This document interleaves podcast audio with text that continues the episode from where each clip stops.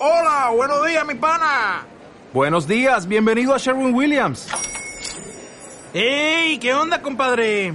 ¿Qué onda? Ya tengo lista la pintura que ordenaste en el ProPlus app. Con más de 6.000 representantes en nuestras tiendas listos para atenderte en tu idioma y beneficios para contratistas que encontrarás en aliadopro.com. En Sherwin Williams somos el aliado del PRO.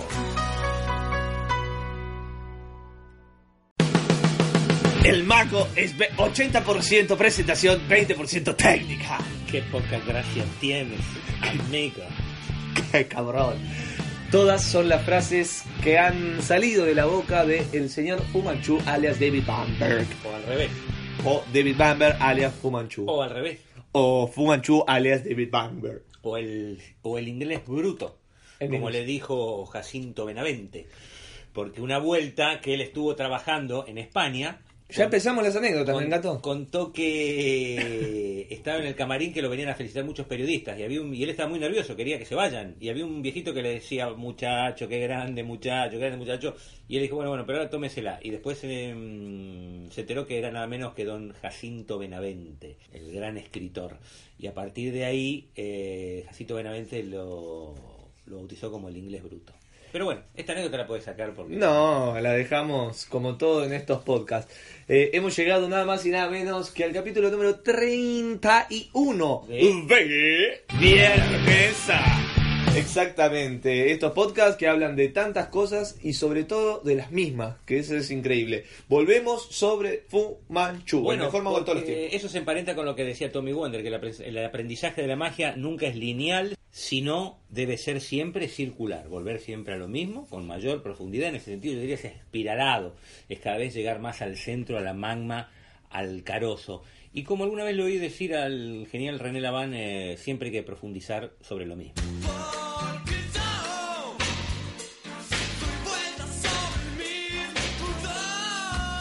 Y en ese sentido, Nosotros lo que vamos a hacer es profundizar sobre Fu Manchu, quien ya le hemos dedicado prácticamente tres podcasts a explicar, a, a hablar de toda su carrera y por qué fue el mago más grande de todos los tiempos. Y mientras, luego de haber hecho eso, eh, recibí comentarios de la gente que estaba sorprendida por tu memoria, Merpín, de cómo podías recordar tantas cosas, tantos nombres, tantos hechos y relatarlos de tal manera. En Es- ese, en ese sentido yo soy también el primer sorprendido.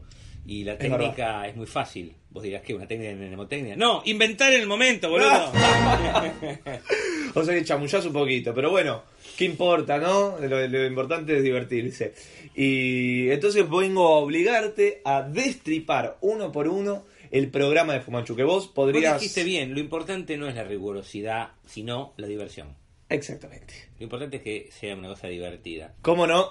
Y he traído aquí, más bien me has cedido tú, y yo he traducido y escrito punto por punto el programa de Fumanchu, que fue en el año 1952, 56, cualquier cosa dije, el 21 de mayo, en Madrid, en España, el Teatro Martín, que lo escribió esto, ¿quién? Esto es extraído del libro Programas de Magos Famosos o algo así, el título del señor Arnold Furst. Arnold. Nuestro criterio, luego de dedicar tantos podcasts a la vida de Fumanchu, es ahora relatar paso por paso, desgranar, desguazar, como aquel niño curioso que le regalan su primer juguete y él lo abre para ver cómo funciona dentro.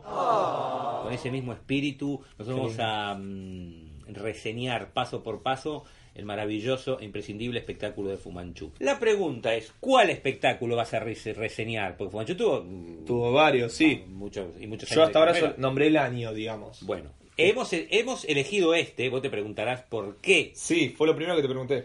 ¿Por qué elegimos este? Bueno, por varios motivos.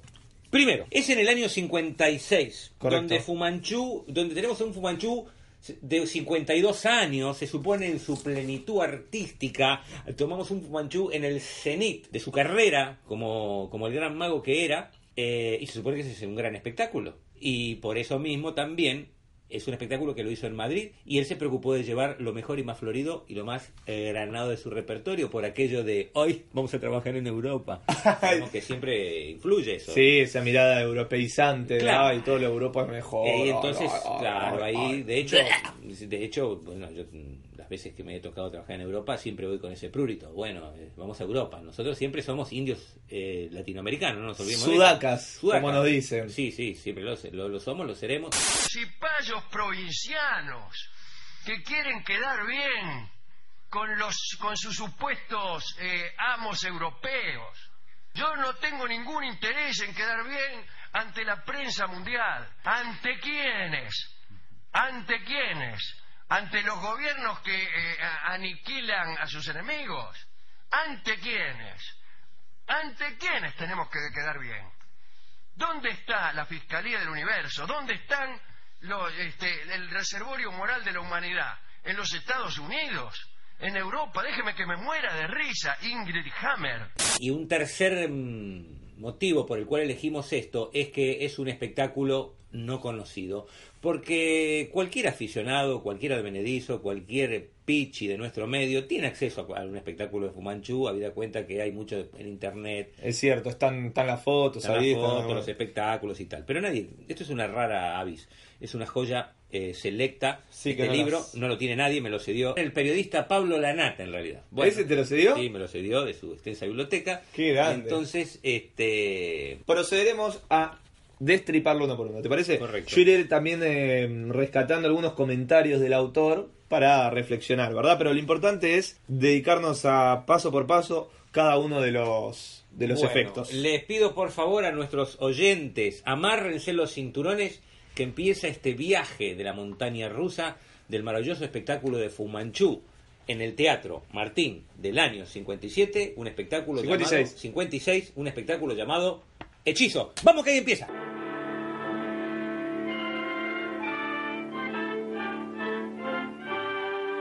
Bien, abre este espectáculo con eh, unas bailarinas, eh, algún efecto de sonido, de- relata acá una, perdón, una puesta en escena, que ya te agrego el primer comentario, marcan el pulso del todo el espectáculo. Bueno, mira, Que va a ser por momentos eh, informal, relata este Mi- que me decís. Mi- Acá hay unas cosas, hay dos cosas fundamentales que el aficionado debe tener en cuenta. Primero, hoy día que te digan que un espectáculo de magia abre con un ballet es cosa de todos los días. Claro. Pero no lo era así hasta la prim- hasta yo diría los primeros años del siglo XX. es la No- lluvia que te está sí, complicando no la, no era la así. mente. No era común el, el- el primer este los Periodo. primeros años del siglo XX, ¿no es cierto? Es por eso que Fu Manchu en su celebrado artículo Magia y Presentación dice el mago no debe ahora soslayar la importancia que tiene el baile, el teatro de revistas, el music hall. Y varieté. Y el varieté, exactamente. Es por eso que él incorporaba esos números, y bueno, es una gran apertura, muy característica del espectáculo de Fumanchu. Cierto. Sí, Eh, sí. se repite, ¿no? A lo Sí, largo del show exactamente. van apareciendo varias puestas. Exactamente. Y lo que dice Furs es muy interesante, porque dice, eso va a marcar el pulso del show. Sí. ¿Qué significa eso? ¿Qué significa? Estamos diciendo que lo que primero debe hacer el mago es imponer el rol. Y en este caso, más que imponer el rol, está imponiendo el rol de su espectáculo. Tremendo. Al principio, el tipo ya te va mostrando de qué se va a tratar el espectáculo. Bien sabemos que las normas IRAM de las lecciones de puesta en escena del licenciado Merpin dicen que el artista apenas sale a la escena debe imponer el rol. Sí. Y a- pero aparte de imponer el rol, debe ir dando ciertas características cuanto antes de cómo va a ser su estética y cómo va a ser su personaje. Lo que dice Fus, ir adelantando lo que va a ser el pulso del show. En ese sentido, yo podría reflexionar esto acerca de esta, esta apertura característica del espectáculo de Fumanchu. Hermoso. Vamos entonces, si te parece, directamente a los primeros efectos, o al primero, el libro de la vida, que me has traducido vos, porque acá él no, no pone el libro de la vida, de, cuenta esto de que se abre el, eh, un libro y está la imagen de él. Correcto. eh, la escena es la siguiente. Unos asistentes, cuatro asistentes, eh, traen un libro gigante. Eh, se van pasando las hojas. En la primera hoja está el dios chino de la magia. En la segunda hoja está el mago Qin Ling Fu. En la segunda, ¿Quién lo conoce ese? bueno, Qin Ling Fu fue un mago mongol que se hacía pasar por mago chino que tuvo eh, mucha fama a principios del siglo XX, que fue de quien se copió el famoso Chun Lin Su. que murió deteniendo la bala, el famoso eh, eh, Edward Robinson. Claro. Y es el que le sigue. Se abre otra página y aparece el famoso Chun Lin Su. Ah, Después de Chun, claro, después de Chun Lin Su aparece el famoso Okito, padre de Fu Manchu. Y después de pasar la página de Okito aparece eh, Fu Manchu. Y en ese mismo momento que aparece la imagen de Fu Manchu, se abre por la mitad de la página y sale el mismísimo Fu Manchu ataviado con un lujoso kimono. Hermosamente. Y ahí pasa, rápidamente, vos deteneme si querés agregar algo más. No, voy a agregar algo más. Ah, eh, voy a agregar algo entonces. más. Es importante anotar, señores, que este famoso libro de la vida o los místicos, como le, le- le decía Fumanchu, y que fue la, la- la apertura de Fumanchu durante toda su carrera, de cuando él debuta en marzo del 29 en el Teatro mm, San Martín, en la calle Esmeralda, hoy desaparecido de Sí. Argentina, hasta su retiro en los años 60, siempre abrió con ese efecto. Con lo cual yo lo considero el santo grial de la magia. Mirá. Porque es el efecto que hizo durante toda su carrera el mejor mago de la historia. Ese libro está en manos hoy del coleccionista, mm, nuestro amigo Martín Pacheco, y se puede ver en el Museo de la Magia de, que tiene Martín Pacheco. A quien le mandamos un saludo, por supuesto. Exactamente. El otro día, leyendo un libro de John Booth, otro gran autor prolífico de la magia, Uy, uy, se larga, ¿eh? Se larga. consideraba, consideraba que el santo grial de la magia era el baúl pesado liviano de Robert Houdin. Pero yo disiento, para mí es Mm. el famoso libro de la vida. Una última postilla acerca del ¿Cómo libro de la ¿Cómo vida. ¿Cómo? ¿Cómo? El libro de la vida, ese famoso libro, está basado en una apertura que tenía el gran Thurston, que como sabemos era el ídolo de la juventud de Fumanchu. Sí. Fumanchu apare- eh, perdón, Thurston aparecía de ese libro. Lo Como- interesante. Como Perón para la juventud peronista, digamos. Exactamente. Exa- igual. Nunca mejor dicho. Lo que Ah, pasa no. es que Thurston aparecía eh, mediante una base. Él estaba oculto en el libro. El sistema de Fumanchu eh, fue una estilización y una simplificación maravillosa de ese juego, en donde no utilizaba ni bases ni escondrijos. El sistema era que Fumanchu aparecía, era uno de los ayudantes. Y pasaba por detrás del libro se sacaba la ropa de ayudante y tenía la ropa de, de Fumanchu. ¿Entendés? Claro. Eh, era una verdadera genialidad y una, una obra, una, una muestra Este, este, Sí, me sí. estás diciendo este una, una muestra de la, del- de la maravillosa mente creativa, sintetizadora de Fumanchu. Porque Fumanchu fue el gran sintetizador de la magia. Sí, de eso lo has repetido en, en algunos efectos de los podcasts. En algunos efectos que hablábamos que lo hacía Fumanchu. Incluso en las rencillas también. Como esa obsesión por ir a lo, a lo simple. No a la simpleza, ¿verdad? Exactamente. Vemos que todos los grandes se preocupan de eso. The Mat es el próximo. Eh, The Mat, estoy. ¿Anoté bien? Sí, la alfombra. La alfombra. Que Fumanchu la llamaba eh, la alfombra la alfombra de Bagdad. Este, Sí, previo a esto no está lo del cuello, eso no te lo dije, pensé que lo teníamos anotado. Eso es mismo de después del libro, ¿no? Que tiene una cosa atada al cuello, Fumanchu. ¿Lo dice? Sí, dice que sale el del libro y que le ata una, una tela Sí, al cuello, Y de ahí produce. Y produce una jaula. Sí, sí. Eso. Bueno, ese es un número típico mm, de la magia oriental. Se coloca una tela enfrente de- del mago como si fuese un babero y de ahí produce múltiples cargas. Algunas están en la tela, como los ramos de flores de pincho, por ejemplo, y otras están en el, en el cuerpo del mago. Luego también Fumanchu, no, no sé si en este espectáculo, pero en muchos realizaba otro efecto llamado de mat, la alfombra, que era una alfombra que se mostraba y se hacía un cilindro y se colgaba de una linga del techo y a partir de allí y por debajo salía eh, innumerable carga. Ese efecto es el que ilustra la foto de la tapa del libro Illusion Show escrito por el mismo David Bamber De mat. de Matt. Ese, mm, el secreto de eso es que el mago, bajo su atuendo chino, tiene un gran cilindro. Por Ah, tanto- estamos revelando acá así como si no Sí, importara nada. Portando, portando toda su Bueno. toda la carga. Y lo que se hace, eh, lo que se hace es cuando se enrolla la alfombra, el Ajá. mago de alguna manera pasa ese cilindro que tiene entre las piernas adentro del cilindro que forma la, la alfombra. Sería una especie así, de- como una especie de, de tubo tintorero de Al Baker, pero Sí. gigante. Hermoso. Muy bien, próximo, confeti acuático. Señores, acá estamos hablando de uno de los efectos eh, característicos, uno de los efectos, una de las piezas de Resistance y Oh. mm, del señor Okito, el papá de Fumanchu. Este efecto era Fue heredado. Sí, exactamente, fue heredado. El confeti acuático es un tazón que se llena de confeti. El mago muestra su volatilidad soplando algunos confetis, lo cubre con un pañuelo y dicho confeti se transforma en un cuenco de agua. Te voy a contar una anécdota de esto. Cuente. Resulta que cuenta nuestro gran amigo Ernesto Kung, conocido como Kung Fu, Sí, gran mago ya desaparecido, que ya nos dejó. sí. Cuenta- Igualmente le mandamos un saludo. Sí, cómo no. Y, y a su mujer, eh, Alicia. Sí, ya le hemos Eh, mencionado. Ya le hemos mencionado. Bueno, y a su hijo, Omarcito, Omar. Eh, resulta que él me, siempre me contaba, y esto se emparenta con aquello de cómo el mago debe plantear un mundo propio, que estaba tan absorto el joven Ernesto Kuhn mirando a Fumanchu. Ah, lo contaste esta anécdota. Sí, que en un momento ve unos confetis en el, en el borde del escenario que eran, advierte que eran entradas cortadas. Era confeti que se le había caído del número anterior, del número del, del confeti acuático. Y ahí dijo, confeti, entradas cortadas, estoy en el teatro. Fumanchu me engañó, no era confeti, eran entradas que él cortaba. Y por un momento salió de ese mundo del sueño. Maravillosa anécdota. Hermoso, hermoso. Y ahí rápidamente, que también es de, de Oquito, es los platos en los pañuelos, ¿digo bien? Sí, señor. Ese juego, Fumanchu le, le decía, le llamaba eh, novedades de un periódico chino, porque él tapaba el- los platos con un periódico y aparecían dos pañuelos que previamente habían sido desaparecidos.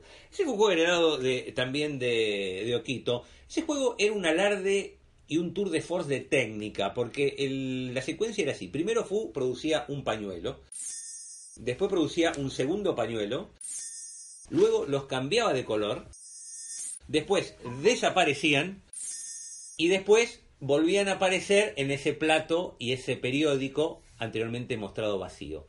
Eh, Fumanchu le llamaba no- novedades de un periódico chino, o en otra ocasión le, le llamaba eh, Rapsodia en sedas, la Rapsodia de las sedas, en fin.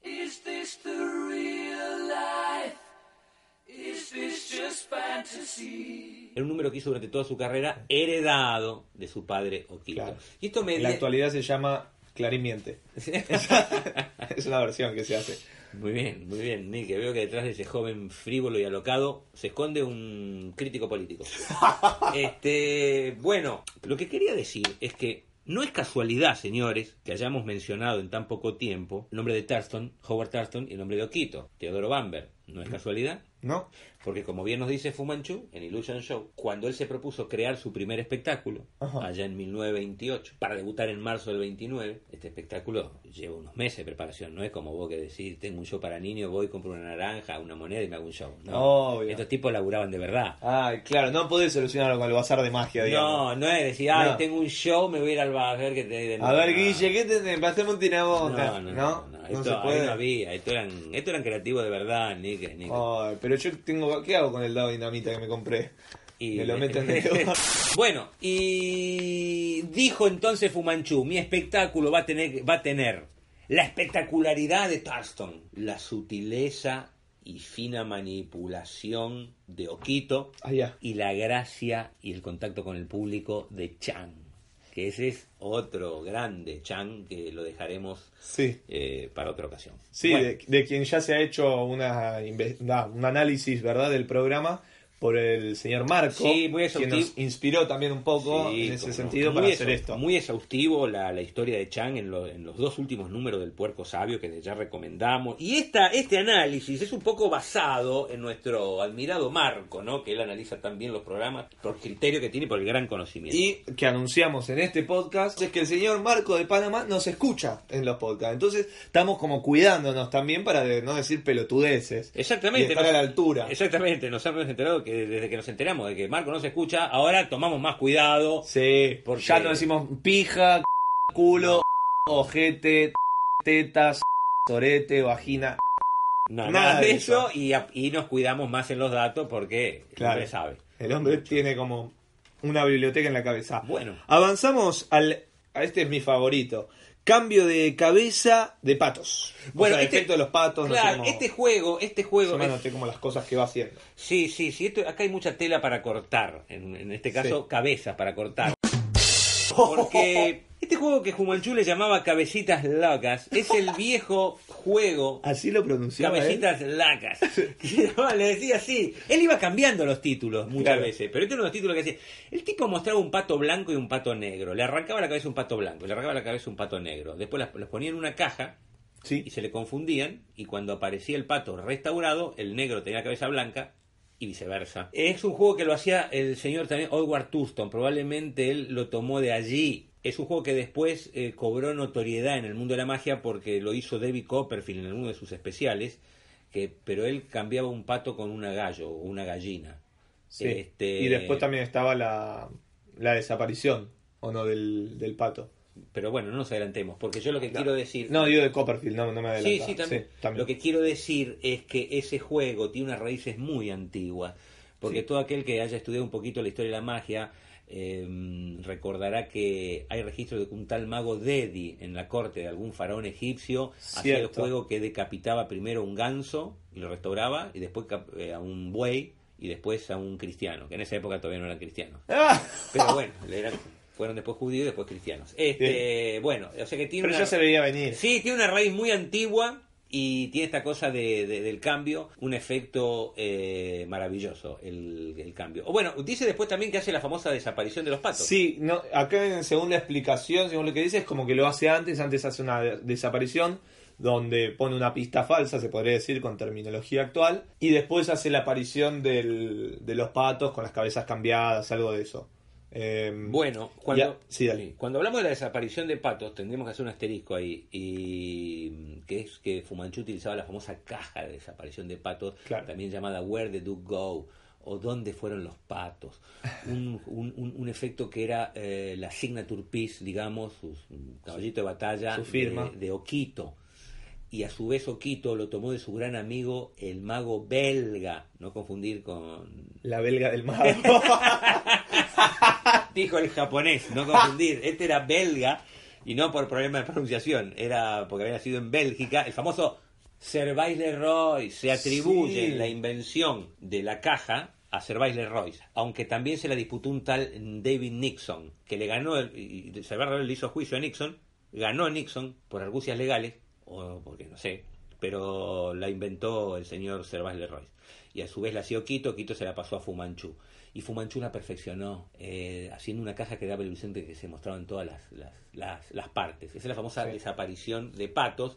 La famosa pista falsa Sí. era que cuando ponían los patos se veía una cola de un pato. Y todo el mundo creía que le había fallado el efecto. Y en realidad cuando mostraba esa cola era solo un plumero blanco que le servía para sacarle el polvo al...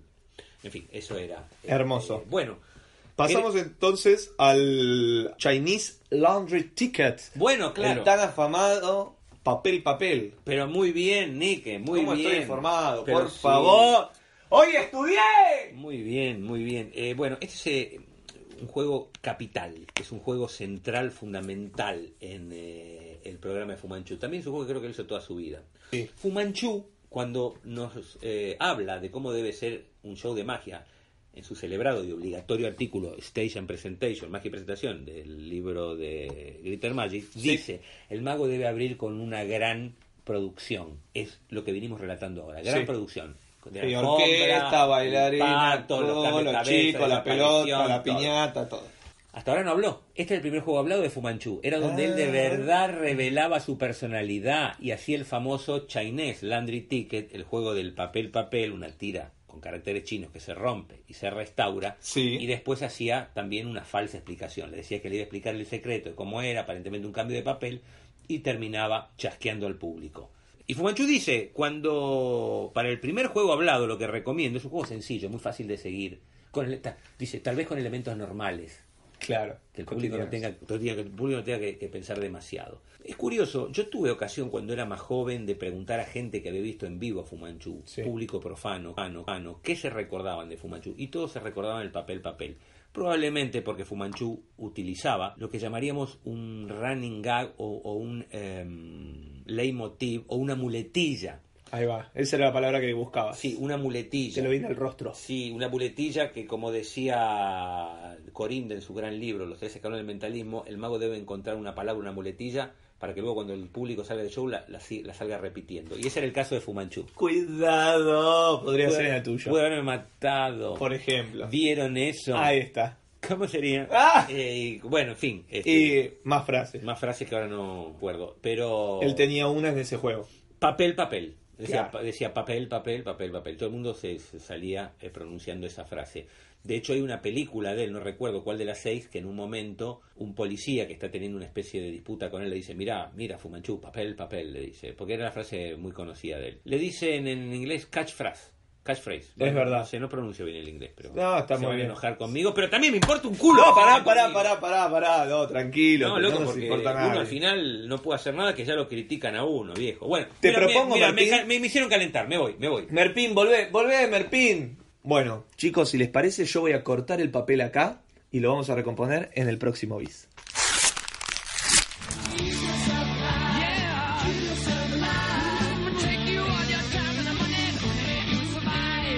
¿No se merece tu familia lo mejor? Entonces, ¿por qué no los mejores huevos? Ahora, Egglands Best están disponibles en deliciosas opciones. Huevos clásicos, de gallina libre de jaula y orgánicos de Egglands, que ofrecen un sabor más delicioso y fresco de granja que le encantará a tu familia. En comparación con los huevos ordinarios, Egglands Best contiene la mejor nutrición como 6 veces más vitamina D, 10 veces más vitamina E y el doble de omega 3 y B12. Solo Egglands Best. Mejor sabor, mejor nutrición, mejores huevos. Visita egglandsbest.com para más información.